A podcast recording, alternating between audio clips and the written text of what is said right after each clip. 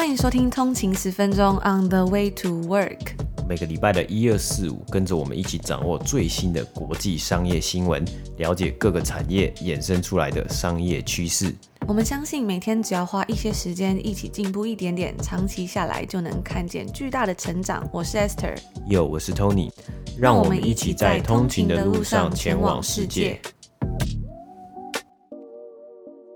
大家早安，今天是一月七号星期五，欢迎来通勤十分钟。大家早安。那这个礼拜呢，也是二零二二年的第一个礼拜啊，我们也跟大家一起在这边呢，一起来追踪整个股市美股的第一个礼拜，第一个礼拜交易日啊。我们等一下会在这个节目的内容之中也会提到嘛，也算是一个嗯，有点就是变动还蛮大的一个礼拜啊。新闻量、资讯量呢，其实也慢慢的都呃慢慢爬升上来，因为在呃十二月就是十二月底的时候呢，大家有放假嘛，就很多。人全人去放圣诞假期啊，还有跨年呐、啊，所以在资资讯量方面呢，以及在交易量方面呢，都呃没有这么的多。但是呢，我觉得呃新的一年就是新的一个开始，大家整个都开始回来，大家要准备来动起来了。那也不知道大家通勤族呢，在上个礼拜呢，还有上个周末呢，有跨年有做什么样的事情吗？或是在现在这个时间，今年的第一个礼拜，有没有给自己立下一个新年的新目标，然后新年的新希望，准备来继续的前进？那说到这个跨年活动，就来跟大家分享一下我们的跨年，因为。其实，在多伦多这边，因为疫情开始再度又变得比较严重一点嘛，所以我们其实也没办法说真的到外面去参加什么跨年的活动。但是呢，我们那天就在家里想说，哎，来看个这个多伦多市政府的转播嘛，因为在跨年的时候他们会转播一些放烟火啊，还有一些可能是采访的活动。结果呢，我觉得非常好笑，是那个主持人竟然在十一点五十九分，就是即将要倒数跨年的时候，他在访问观众，然后访问了非常久。然后想说，嗯，那应该还没有跨年嘛。结果不知不觉，突然之间，然后就二零二二年了。我觉得真的是 还蛮。蛮幽默的嘛，就觉得好像台湾的这种办活动能力，或是跨年的整体活动，好像真的是赢过加拿大非常多。真的，而且那个直播啊，我觉得我我就是主持人很不明所以，我看的也很不明所以，因为他在最后倒数三十秒的时候呢，他竟然还跟那个人，我不确定那个人是路人还是可能他们的其中一个长官啊，或是其中的一个就是某个某个某个单位的一个代表这样子，然后他竟然在最后的三十秒，他就问说好。呃，快一点，我们最后还剩三十秒，那你有没有讲一下你的新年的新愿望？然后那个人就马上瞬间傻眼，他说，呃呃呃呃，因为他讲不出话来嘛，他就是好像没有想过，所以他就可能耗了二十秒还是三十秒在那里想，就是在那里就是。一翻两瞪眼，然后最后呢，那主人就说：“哦，原来我们已经跨年了，那我们先看那个烟火好了。” 对，然后那时候我就发现说，外面突然有放烟火的声音，才发现哇，原来已经二零二二年了。那其实，在昨天呢、啊，也是我们的第四季的第一百集嘛，就是跨过了二零二一年之后呢，我们的第四季也来到第一百集，所以真的是非常感谢所有通勤族的支持。我们又做了这个算是第三个一百集吧，哇，我自己也觉得还蛮不可思议，蛮不敢相信，竟然就这样默默的做了一百。那如果你是第一次听我们这个节目的话呢，我们是两个在加拿大多伦多工作的台湾人。那我们在每天台湾的通勤时间，我们会在这边跟大家分享最新的美股消息，以及一些有趣的商业新闻，在这边陪伴大家度过每天的通勤时间。那也希望透过每天这样子的学习跟进步呢，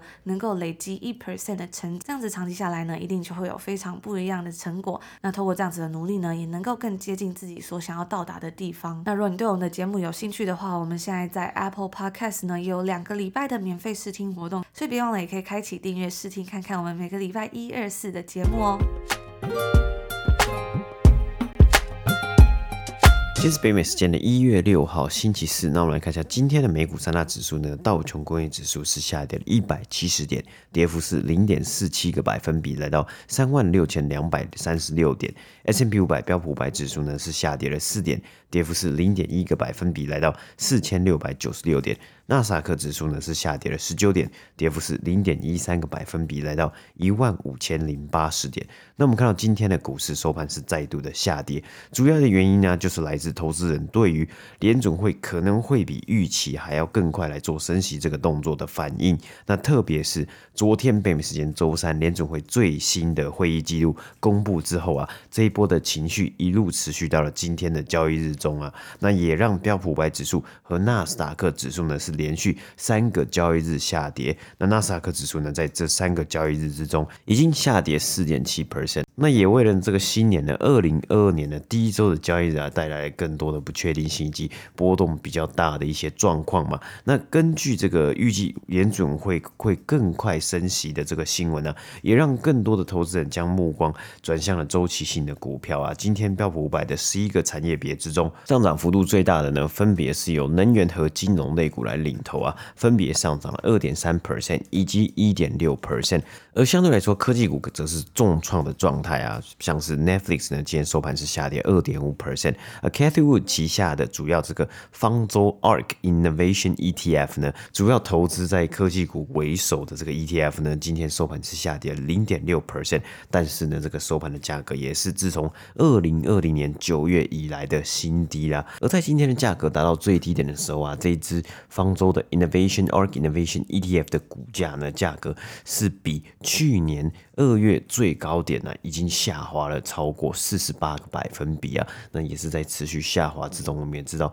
这几个月啊，其实科技股，呃，对于科技股来说呢，它的下滑的幅度是比较大一点点的。那包括在这一支 ETF 里面呢，根据 CNBC 的报道，里面的成分股呢，其中有三十六只呢，它收盘的股价呢是。比起它在五十二周，在过去五十二周的高点呢，股价高点还要下跌超过四十个百分比啊。那其中这个 ARK Innovation ETF 里面的成分股呢，比较大比例的这个持股呢，有包括特斯拉、Roku、Teladoc Health 以及视讯会议软体公司 Zoom Video。而在经济数据方面呢，美国劳工部公布啊，上周首度申请失业补助人数嘛，是来到了二十万七千人，诶，比起这个前一周还要来得多，不过还是在一个相对的低点呢。但是呢，目前美国市场还是处在一个劳工市场相对紧缩的状况，那这也有可能是其中一个原因，联准会预计会比。这个大家的预期，各界的预期还要来得快，来做升息的一个原因，就是这个希望来解决，希望来面对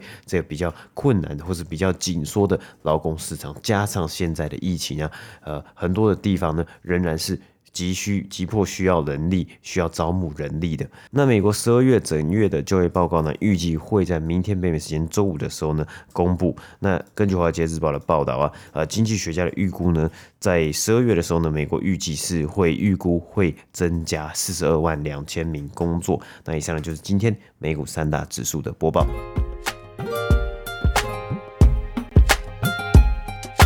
动车公司 Tesla 特斯拉将在中国新疆开设一个全新的 showroom 展示中心。那在早前呢，我们有跟大家稍微分享到，因为中国在新疆针对宗教少数族群的强制同化运动，面临到许多西方品牌的抵制嘛。而这家总部位于德州奥斯汀的电动汽车制造商，决定要在新疆的首都乌鲁木齐开设新的展示中心。该公司在上周五的时候呢，在他的微博官方账号上面发布了这条消息，文中是写到说，在二零二一年的最后一天，我们相约新疆，在二零二二年，让我们一起开启在新疆的电动之旅。文中啊，还附了那时候展示中心开幕活动的照片，有着舞龙舞狮，还有人举着牌子写着“我爱特斯拉”等等的。那其实特斯拉这个品牌呢，在中国是十分的受到欢迎，而该品牌啊，也在这个世界上人口最多的国家迅速扩张当中。不过这次他们决定要扩张啊，很有可能会成为让特斯拉名誉受损的一件事情。最近有蛮多美国的主要公司，像是 Walmart 以及晶片制造商 Intel 等等的，都面临到这样子的困境。研究人员就表示说啊，作为中国政府同化运动的一部分，新疆当局呢已经将多达一百万名的维吾尔人以及其他穆斯林少数族群关押在集中营之中。那其中呢还包含像是大规模监控、强迫劳动以及严格的生育控制。美国政府以及一些其他的西方国家的立法者都表示说，这些政策啊其实相当于是种族灭绝了。而北京政府呢，则是表示说，这种种族灭绝的指控是捏造的。他们是声称说，在新疆的行动啊，是为了要打击宗教极端主义以及恐怖分子所做的这种创新式的努力。那在去年十二月的时候呢，美国总统拜登签署了新的规定，禁止从新疆进口大部分的商品，因为担心这些商品啊，可能有牵涉到强迫劳动的问题。那白宫还制裁了几间被指控参与同化运动的公司以及个人。再就有关于回答特斯拉的新的展示中心在新疆的这个展示中心的问题的时候呢，白宫国家安全委员会的发言人就表示说，他们不会就单一一家公司的情况来发表评论，但总的来说啊，私营部门应该要反对中国政府对新疆侵犯人权还有种族灭绝的行动。那一直以来啊，都十分批评西方公司在新疆开展业务的美国伊斯兰关系委员会就呼吁特斯拉去关闭他在乌鲁木齐的这个新的展示中心。他们表示啊，任何一个美国的公司都不应该在这个针对宗教及少数族群做出种族灭绝的焦点地区来开展业务。那新疆呢，现在已经迅速成为外国公司在中国开展业务的试金石。那些决定在新疆开展业务的公司啊，要面临到包括像是监管问题的风险，在原本市场可能会面临到的声誉受损。而对于那些避开该地区的公司呢，则是要面临到中国政府以及该国越来越极端的民族主义的消费者的愤怒。那随着中国的消费者在他们的社群媒体上面发文表示说，连锁大卖场 Walmart 已经将新疆制造的商品从它的货架上，以及它旗下的另外一家会员制卖场，我们之前也有跟大家介绍过，就是算是跟 Costco 十分类似的一个竞争对手 Sam's Club 山姆会员店，他们在把他们的东西从这些店下架之后呢，Walmart 在去年年底呢就成为最新一间面临到这种被卷入政治影响的美国公司。那中国监管机构就谴责该。该公司愚蠢以及短视，而中国的消费者呢，也在网络上呼吁要来抵制该公司。那沃尔玛对于这件事情则是拒绝回应。早前，美国半导体公司 Intel 在一封寄给供应商的信件中，就要求说要他们避免从新疆采购商品。那消息出来之后啊，就引发网络轰炸性的批评。而在十二月二十三号的时候呢，该公司决定要来向中国的消费者道歉。那跟这次特斯拉的状况十分相似的，还有另外一间来自德国的汽车制造商。Volkswagen 同样也面临到世界各地的立法者以及人权行动主义者的批评，因为他们表示说，他们决定要继续维持在乌鲁木齐的工厂。该公司是声称说，他们在新疆的工厂的供应链之中是没有强迫劳动的。那特斯拉在中国是销售 Model S 以及 Model 3的电动车嘛，在其他西方的这些汽车制造商面临到中国内部更激烈的国内竞争挑战之后呢，特斯拉则是在中国取得一系列的成功。二零一八年，该公司签署在上海开设工厂的协议之后啊，他们就成为第一家在中国建设独资工厂的外国汽车制造商。而即使面对监管机构越来越严格，以及一系列的负面宣传，像是之前呢，我们有稍微跟大家分享到他们的品管出了一些问题，但是啊，该公司依然在中国日益站稳脚步。在二零二一年的时候，特斯拉总共交付了超过九十三万辆汽车，与前一年相比呢，是增长了八十七个百分比。那根据 Credit Suisse 的数据啊，该公司在二零二一年所制造出来的汽车，其实有一半以上呢，可能都是在上海制造的。根据他们的官网显示，加上乌鲁木齐的门市，特斯拉现在在中国、香港以及澳门等等的三十个地区设有展示中心。那特斯拉的创办人 Elon Musk 在中国可以说是十分的受欢迎啊，因为他们认为他这种创业家精神，再加上他特立独行的风格是十分具有魅力的。而对他而言呢，这位出生于南非的企业家，对于中国政府为解决碳排放以及促进经济发展所做的努力，他是十分赞不绝口，并且啊，他自己是预估说，未来中国将成为特斯拉最大的市场。但是虽然如此啊，Elon Musk 在中国也是遇到了一些问题。中国有关当局最近向联合国提出申诉，说先前他们表示，Elon Musk 所创立的公司 SpaceX 发射的卫星在二零二一年的七月还有十月的时候啊，差点跟中国的太空站相撞。而在二零二一年十二月三十一，也就是他们在乌鲁木齐展示中心开幕的那一天，那中国市场的监管机构就表示说，该汽车制造商必须召回在二零一五年一月到二零二零年十二月这段期间他们在中国销售以及生产的大约二十万辆汽车，他们表示啊，这些车辆因为引擎盖故障以及后照镜的相机有问题，可能会导致事故而被召回。那以上就今天这次要来跟大家分享 Tesla 在新疆所开设新的一个展示中心的新闻。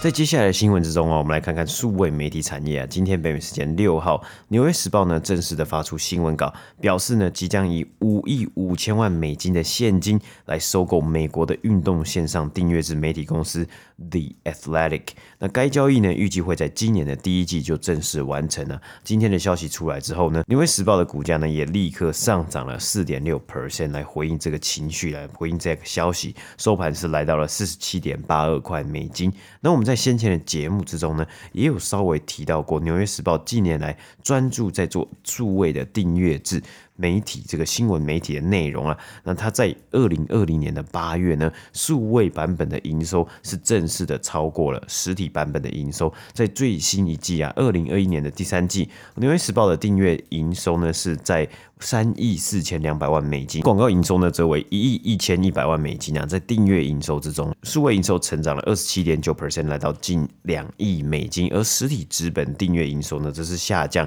一点二 percent，来到一亿四千四百万美金啊。也可以看得出来，在二零二零年八月之后的黄金交叉，走向数位订阅的趋势啊，就。不再回头了，也算是一个媒体产业的转型之一嘛。那这一次的交易案呢，也传了好一阵子啊。The Athletic 呢，先前呢，在去年就希望在市场上寻找一个对的买家。该公司的 CEO 啊，在去年最先是去找了另外一间电子报媒体公司 Asios 讨讨论合并的可能性。在去年三月的时候啊，《华尔街日报》的报道就有提到，两间公司曾经讨论过要合并，并且有可能透过 SPAC 的方式来上市，筹得额外的资金。不过啊，最终是没有结果的，不能修成正果。但是啊，这也正是我们现在在美国数位媒体产业之中看到的一个趋势啊，不同的公司呢，开始透过合并啊来。在疫情之后呢，生存下来，像是前一阵子刚利用 Spec 上市的 BuzzFeed 呢，也是在上市之前收购了几间其他间的这个数位媒体公司，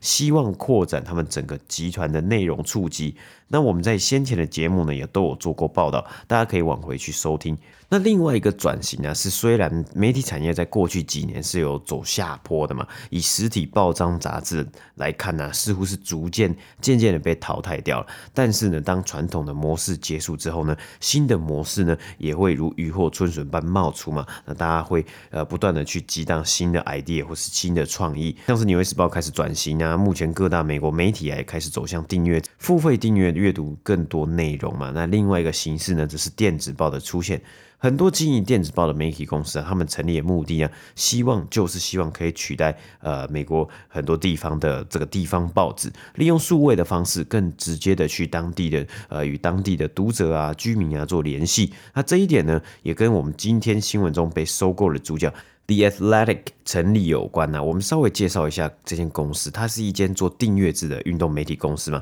所以你如果去它的官网看呢、就是你要去看它的这个文章啊，还有看它的报道的话呢，你是要付费订阅，每个月有一定的这个金额。那它涵盖了棒球、曲棍球、篮球、美式足球，还有欧洲的足球啊，还有各各地方的足球等体育故事。那根据 TechCrunch 的报道，截止于今年的十一月呢，该公司总共拥有一百二十万名订阅用户啊，大概每年订阅的费用为七十二块美金。那 The Athletic 跟其他运动媒体的差别到底在哪里呢？他们一开始的出发点呢，其中一个出发点就是希望利用当地的报纸和媒体的概念，从第一座城市到另外一个城市。而为什么会这样子呢？因为在北美市场，因为市场很大嘛，以地理的定义来说，也就是呃，幅员非常的辽阔，所以每一座城市之中啊，当地的球迷。对于他们本地的球队的支持度以及忠诚度呢，是非常高的。也就是说，有一些呃一定的球迷、特定的球迷，他们会非常希望和想要看到他们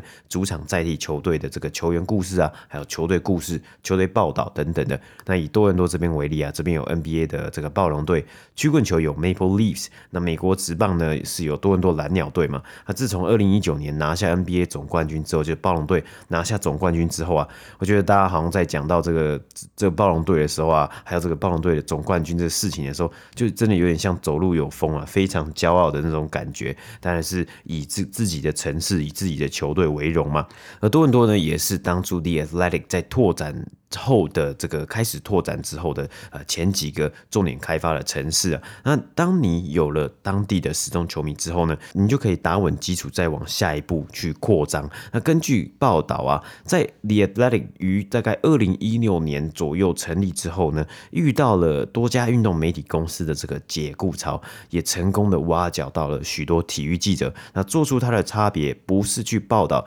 最及时的比赛数据啊，还有数字以及内容，而是去找到不同的有趣的故事跟大家分享，与读者建立比较长期的关系。因此啊，当 The Atlantic 进军到英国的时候呢，他们甚至是不是用哪一个这个城市或哪一个地方去拓展？而是利用哪一个足球队啊，找到负责关注以及追踪特定球队的记者。那另外一个方面呢，是他们在他们的网站上面，因为你是订阅制，还有你是用做数位媒体，所以你可以在网站上收集特定的数据，像是可以看到哪一位记者贡献比较多的订阅啊，或者是他的这个文章有很多的浏览次数，大家很喜欢他的流文章，也可以给予这些员工、这些记者更多的奖励以及薪资。那可以看。这对于在普遍来说，平均薪资比较低啊，或是平均薪资没有这么高的媒体产业呢，似乎也是一道曙光。我们先前在这个 BuzzFeed 的上市也有提到过，BuzzFeed 的员工非常期待一件事情，就是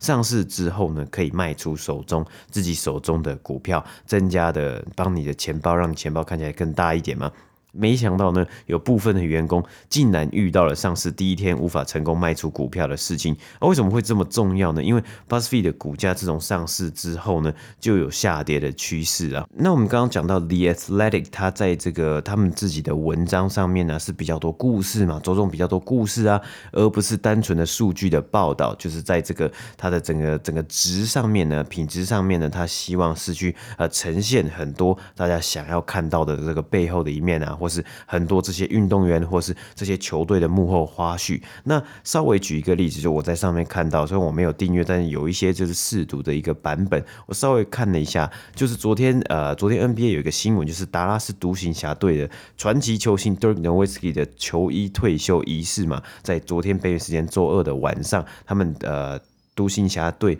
跟金州勇士队的比赛之后呢，他们就举办了这个仪式。那在 The Athletic 的文章里面呢，他这个记者他开头他就是引用了一个故事，还蛮好玩的一个故事。因为 Dirk Nowitzki 呢，他是德国人，他原先是在德国长大，然后他很年轻的时候呢，在两千年左右他就来到了 NBA，那时候他可能也才二十岁左右而已啊。那他开始打嘛，所以有一些呃，可能有些文化上或是他自己个性上有一些就是呃要习惯嘛。然后所以呢，他对很多人呢，他对于他的这个队友以及他的对手呢。他都把他们称之为 burger，就是这个汉堡这个意思啊，就是哎哎，你今天做你今天做不好啊，哎 burger，你是一个 burger，或是他如果不不认识其他人，或其他人是一个新人的话，他就说哎前面那个呃就有点像我们在叫说哎那个谁这样子一样，他就说哎前面那个那个 burger 这样子，哎看我这样子。那我也有去查一些相关的报道，像他的前队友啊是有讲到说，为什么他要讲 burger 啊？其中一个意思呢是，他觉得他在面对对手的时候呢，对手就弱了，像一个 burger 一样，很容易就会被吃掉了，所以他要讲他们是 burger，就有点像乐色化的感觉，贬低他们啊。那当然这就是一个算是一个举例，说直观的举例，让大家了解说他们想要营造或者他们想要报道的故事是什么样的方向啊？啊，当然昨天呃也非常的开心看到这个传奇的球星，他球衣可以退休嘛，啊他。对于他是独行侠队呢，这个当地的这个球队，那意义呢一定也是非常的深，也是非常的大嘛。那大家就会想到，哎，当地的球迷，像达拉斯在这个地方的球迷，会不会想要看到这样的故事？会不会想要看到这样的报道？啊，顺顺带题外话一下，因为最近 NBA 呃吹起很多比较以往的，就是比较年纪比较大的一些球员呐、啊，还有球星，以前的球星，他们开始加入这些球队，以这个十天合约的一个方式回到球场上面。那昨天在一。的时候呢，Jason Kidd 还要问这个 Dirk Nowitzki 呢，说，哎，那你要不要再我我再发一个十天的合约给你呢？你要不要再回来打？那这算是一个笑话，一个呃让大家开开心心的一个玩笑话。那我们回到 The Athletic 上面呢，虽然这间公司呢，他们目前拥有超过百万的订阅用户，但是呢，到现在为止呢是没有获利的，甚至到二零二三年呢，可能都还会是一个。呃，没有获利的状态。他目前呢是雇佣了六百名员工啊，在二零一九年到二零二零年之间呢，这一年里面他们支出了大约一亿美金的成本啊，但同期呢只有大概七千三百万美金的营收。不过现在呢。啊，整个 scenario 就不一样了，因为他要加入《纽约时报》之后呢，会成为《纽约时报》在二零二五年达到订阅用户超过一千万人的目标计划的一部分呢。那目前《纽约时报》的数位和纸本订阅用户呢，加起来大概是八百三十万人左右啊。那当然呢，因为《纽约时报》花了五亿多美金啊，收购这间公司啊，预计这间公司呢，未来加入这个庞大的集团之后呢，一定会有更更多的资源，所以获利在现在来看呢，可能也不是他们目前的呃最主要的目标。目前可能最主要目标还是继续的扩展他们整体的营运啊。那当然，我们刚刚有提到呃过媒体产业的转型嘛，但是在这些公司底下，或是很多媒体公司底下呢，在美国这个市场，还是有很多员工仍然需要努力的与公司谈判，才能得到更好的待遇。所以这也是一件呃可能在未来会持续来讨论的事情。那以上就是今天呃关于 The Athletic 被收购的新闻报道。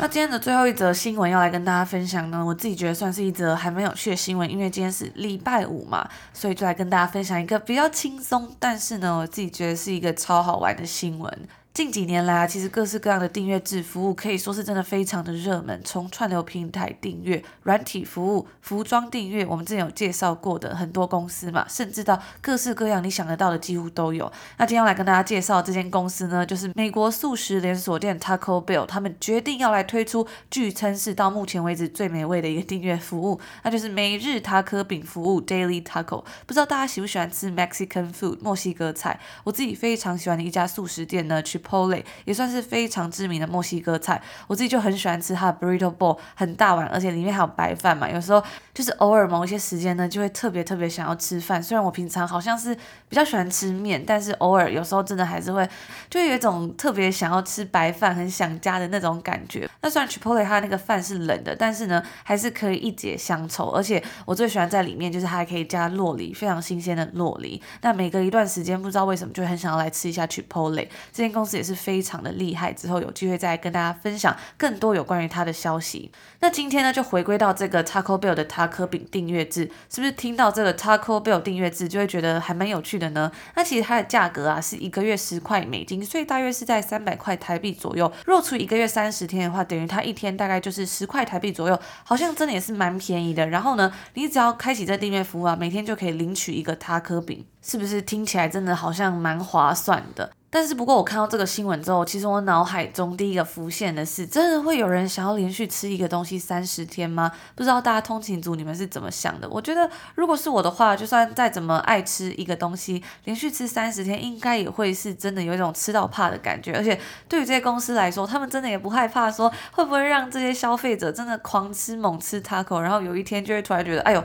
真的是怕到了不敢再吃，反而变成负面反效果。那他这次这个订阅制的计划是叫做 Taco Lovers Pass，意思就是大概是塔可饼爱好者的通行证，算是一个全国性的计划。那从本周四呢，也就是北美时间的今天，他们就开始开放给那些 Taco Bell 本来他们自己回馈酬宾计划的会员，还有那些有下载 Taco Bell App 的人做订阅。那当然呢，在这个订阅制之中呢，它也是有包含各式各样各种口味的 Tacos。从软的塔可饼、辣味塔可饼、脆皮塔可饼，到他们也是非常有创意的这个跟 Doritos 多力多汁联名的这个多力多汁塔可饼，也就是它的饼皮吃起来呢，就真的是跟多力多汁一样那样脆脆的那种。我自己是没有吃过这个口味，不过 Tony 好像是有吃过这个口味嘛。但我记得我也是很很久以前才，就是很久以前吃过，因为在这里我觉得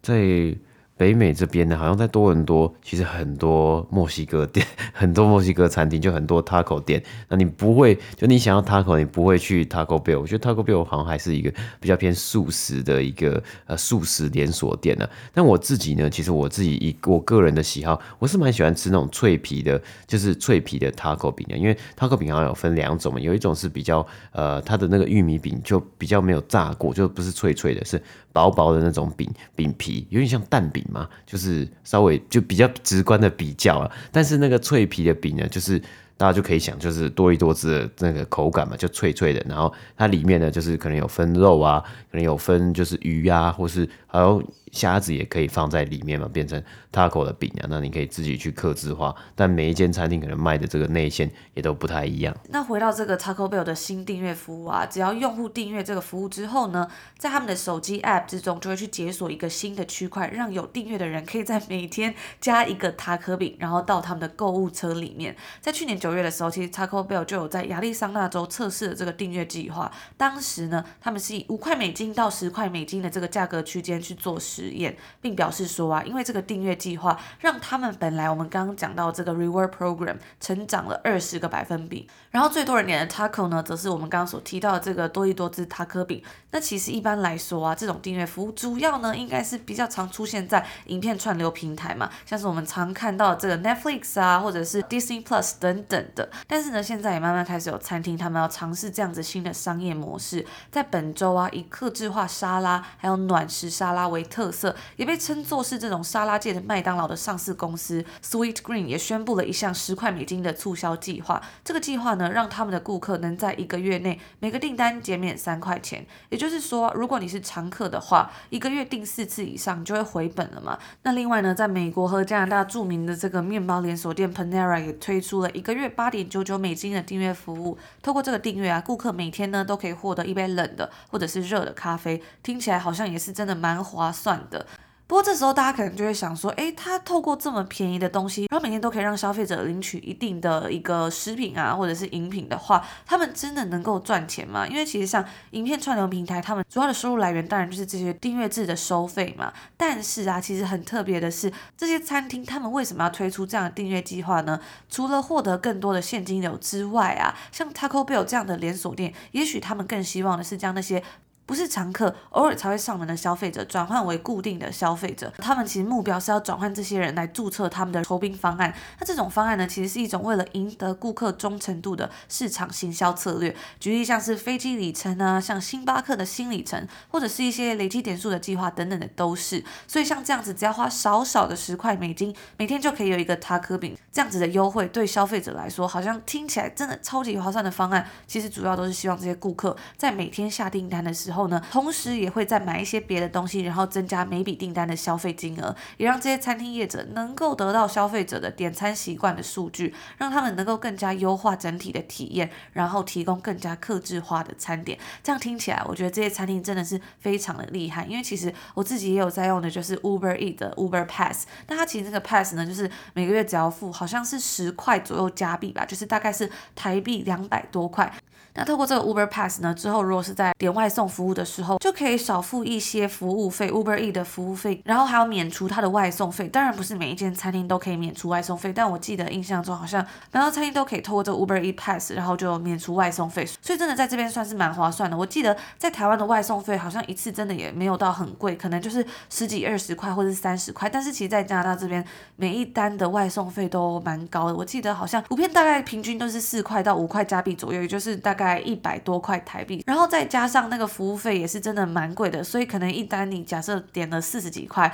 的话呢，可能你就要再多付十几块的服务费加外送费，那等于说十几块可能就已经两三百块台币了嘛，有时候就会觉得哇，真的是。外送费跟服务费真的还蛮贵的，那这个 Uber E Pass 就变得非常具有吸引力。而且我觉得还有一个他们很厉害的地方，就是在他们的 Uber E Pass 的那个页面啊，它就会出现说，你在这个 cycle，就是你在订阅的这一个月里面呢，总共省下了多少钱，那你就会去比较说，哎，我在这个月订了多少 Uber E，然后。然后对比我花了十块钱买这个 pass 之后，我好像省了多少钱？但后来才发现说，其实因为这 Uber E Pass 好像又会让自己花更多钱去订外送，所以不知道到底哪一个才是更加的划算，有时候就要去思考一下了。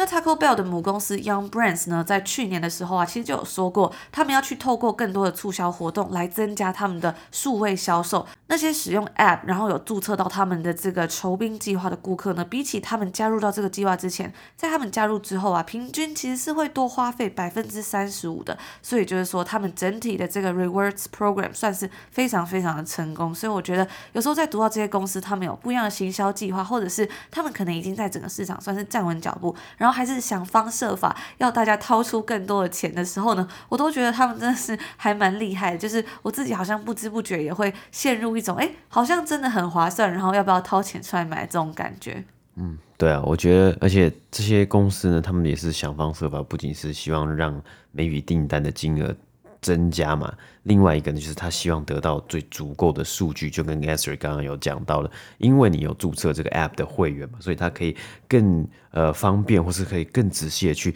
取得这些相关的数据啊，像是可能你的一些资料啊，然后还有呃你可能什么时候去买这些餐点啊，还有你每天想要吃什么不同的餐点。然后我刚刚想到另外一个啊，其实就是说，哎，虽然他每天都可以去领嘛，但是因为真的怕可能应该你自己，如果我自己去订这个东西，就是这个订阅制的话，我也不太可能每天都去买。那当然应该也会有一些人每天都都去领一个 taco 了，但是我可能也是哦，我就比如说一个礼拜去买一次啊，或者一个礼拜去买两次嘛。那这样子呢，其实呃最主要最终我觉得最终的目的还是这个这些公司他们希望可以让呃这些消费者他在每天去买的时候，或是每一次去买的时候呢，买更多的东西啊，这才是最终最终的目的，买更多东西，加上他们得到更多的数据可以去操作以及应用。对啊，说到这更多的数据啊，其实就想到在这阵子，我们一直常跟大家提到整个供应链的问题嘛，就是因为疫情，所以整个供应链大堵塞啊，或者是很多公司他们可能他们想要卖东西，但是他们根本就没有足够的商品或是原物料去卖这个东西。那其实有更多的数据呢，就可以去帮助这些公司去解决这样子的供应链瓶颈或是一个供应链的问题，或者是说让他们知道在什么样的时间呢，应该要囤更多的库存，或是增加他们的人手嘛。我们最近有跟大家提到说，其实整体的这种。餐饮市场，或是 hospitality 整个这种算是休闲娱乐啊、住宿的整个产业，都有面临到招人的困难嘛，所以，所以这些开始去做 app，然后去收集数据的公司，我觉得对于未来啊，他们也是非常的有帮助。